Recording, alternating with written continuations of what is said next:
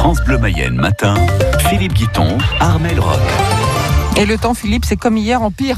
Oui, c'est ça, un temps sombre avec de petites pluies éparses et, et, éventuellement un ou deux rayons de soleil.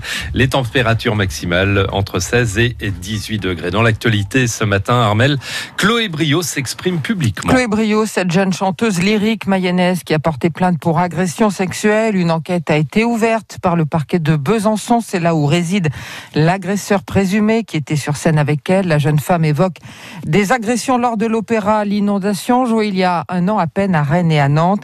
Chloé Brio s'est exprimée au micro de Jean-Baptiste Urbain de France Bleu Musique. Elle a expliqué, de France Musique, pardon, elle a expliqué qu'elle voulait briser la loi du silence. Il y a une loi du silence, ça c'est évident que les chanteurs se mettent eux-mêmes, c'est-à-dire qu'ils n'osent pas parler. Euh, parce que nos carrières sont fragiles, parce que euh, on dépend évidemment euh, de, de, la bonne image qu'on doit véhiculer auprès des directeurs qui doivent nous engager. Donc c'est difficile de prendre parole et d'affirmer que on doit être protégé, qu'on doit être défendu. Ça c'est la première loi du silence que j'ai constatée. La seconde, c'est évidemment je dirais plus une gêne de la part des directeurs d'opéra qui ont du mal non pas à prendre conscience de la gravité des faits qu'on peut leur euh, relater, mais ont du mal à, à taper du poing sur la table et dire ben ça, ça ne doit pas se passer au sein de mon établissement, point. Et je prends des décisions à la mesure de la gravité des faits. Chloé Brio, vous pouvez réécouter son témoignage euh, sur francebleu.fr. Armel, l'épidémie de Covid continue sa progression. Ouais, selon les chiffres publiés hier soir par Santé publique France, 18 746 cas de coronavirus ont été diagnostiqués en 24 heures en France. C'est un record, 80 décès supplémentaires. Dans ce contexte, Emmanuel Macron a déclaré hier soir que de nouvelles annonces seraient faites aujourd'hui par le ministre de la Santé. Bonne nouvelle pour certains départements comme la Mayenne et la Nièvre qui pourraient redescendre d'un cran alors que quatre métropoles comme Lyon, Saint-Étienne, Grenoble et Lille pourraient, elles, passer en zone d'alerte maximale et donc se voir appliquer des mesures euh, plus contraignantes comme la fermeture des bars. Toulouse resterait en sursis à 10 jours des vacances de la Toussaint. Emmanuel Macron exclut toutefois toute nouvelle limitation des déplacements. L'épidémie de Covid qui prive les restos du cœur d'une partie de ses bénévoles. En Mayenne, certains d'entre eux, des habitués, manquent à l'appel des personnes âgées qui ne souhaitent qui ne souhaitent prendre aucun risque hein, et qui renoncent à assurer l'accueil du public où les collectes ont lieu. Fabienne Ménian s'occupe du centre de distribution de Laval. C'est le plus important du département et elle a besoin de volontaires. Nous sommes à la recherche de bénévoles, aussi bien le matin pour faire le tri de légumes et la mise en rayon, et l'après-midi pour faire la distribution accompagnée. Et deux chauffeurs pour aller chercher la marchandise euh, dans les magasins. Beaucoup de bénévoles ont décidé de... Ont arrêté. Ont arrêté parce la que peur la du Covid. Les bénévoles, ce sont des gens d'un certain âge, donc Ouais. euh, malheureusement, on en a perdu. Alors, on a pris toutes les précautions pour aussi euh, se protéger nous et protéger aussi nos personnes accueillies. hein. Donc, on a fait un circuit, une entrée, une sortie. Et il reste le moins longtemps possible dans les locaux. Et les bénévoles ont des protections. Ils ont le masque ou visière, enfin, ce qu'ils préfèrent avoir, quoi. Est-ce qu'il y a eu un, un afflux de nouveaux bénéficiaires parce que euh, ils ont perdu leur emploi en raison du- de la crise sanitaire ou- Alors, on en a retrouvé des gens qui étaient partis parce qu'ils travaillaient. Bon, avec la Covid, ils sont revenus.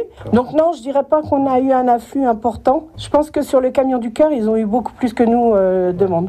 Fabienne Ménian et Gérard Matreil au centre de distribution de Laval des Restos du Cœur. 6h04 sur France Bleu Mayenne. La nation sera présente dans la durée. C'est la promesse d'Emmanuel Macron hier dans l'arrière-pays niçois. Moins d'une semaine après le passage de la tempête qui a dévasté notamment les vallées de la Roya et de la Vésubie, le chef de l'État promet une première enveloppe de 100 millions d'euros et plusieurs centaines de millions à l'avenir.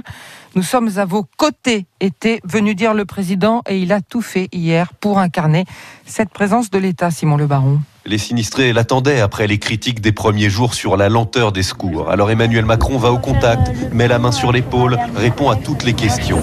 Il est où ton collège à Saint-Dalmas. Alors, on va refaire le pont. Tu sais, là, tout a, été, tout a été emporté. Mais du coup, je suis pas sûr que ce soit cette année scolaire encore. Non, on va trouver une, on va trouver une combine. Et il jure que ses promesses ne sont pas des paroles en l'air. C'est un investissement de la nation. Hein. Vous avez, on va pas vous, vous laisser tomber. Rassurez-vous et victoriez-vous. il y aura la visibilité au plus vite. C'est, on a une drôle d'année, hein, je vais pas vous mentir. Drôle d'année marquée par la crise du Covid et une défiance plus forte que jamais à l'encontre des pouvoirs publics. Il fallait donc des images fortes pour montrer que l'État est là, solide. La visite du président était nécessaire, disent d'ailleurs les habitants de la vallée. C'est son rôle, hein. C'est le chef de la nation, donc euh, je pense que c'est indispensable qu'il vienne. hein, pour rassurer les gens. hein. Et les élus, comme Jean-Pierre Vassolo, le maire de Tende, l'un des villages les plus touchés, sont soulagés de constater cette mobilisation. Autant pendant 48 heures, on a été dans une misère noire. Maintenant, je suis impressionné que quand la machine France se met en route, c'est impressionnant. Mais ils veilleront à ce que les promesses soient suivies des faits. La nation n'abandonne aucun de ses enfants, insiste Emmanuel Macron. Il s'engage à revenir ici dans un an. Les partis politiques se mettent en ordre de marche pour les élections régionales de mars prochain. Trois Mayennais rejoignent l'équipe qui mènera la campagne régionale pour la France insoumise. Marion Dété, Nicolas Chomel et Bruno Rey. Le parti de Jean-Luc Mélenchon appelle aussi à écarter la majorité départementale aux prochaines élections. Pour ces deux scrutins, la France insoumise propose un moratoire sur le développement de la 5G et la planification du passage à la gratuité pour les masques, la cantine, les fournitures scolaires, les transports et l'eau. Le mois de septembre 2020 a été le plus chaud jamais enregistré dans le monde, annonce faite par le service Copernicus de l'Union européenne. Eh bien, on en parle ce matin avec notre invité de 8h08, Jean Jouzel, le célèbre climatologue. Il donne une conférence ce soir à Louvernay sur l'Europe et le climat, justement. Si vous, vous n'avez pas de place, hein, c'est trop tard. La conférence organisée par la Maison de l'Europe est, est complète. Vous pourrez donc l'entendre sur France Bleu Mayenne. La disparition d'une figure du sport mayennais, l'ancien rameur international Maurice Soudéier est décédé. Il avait 89 ans.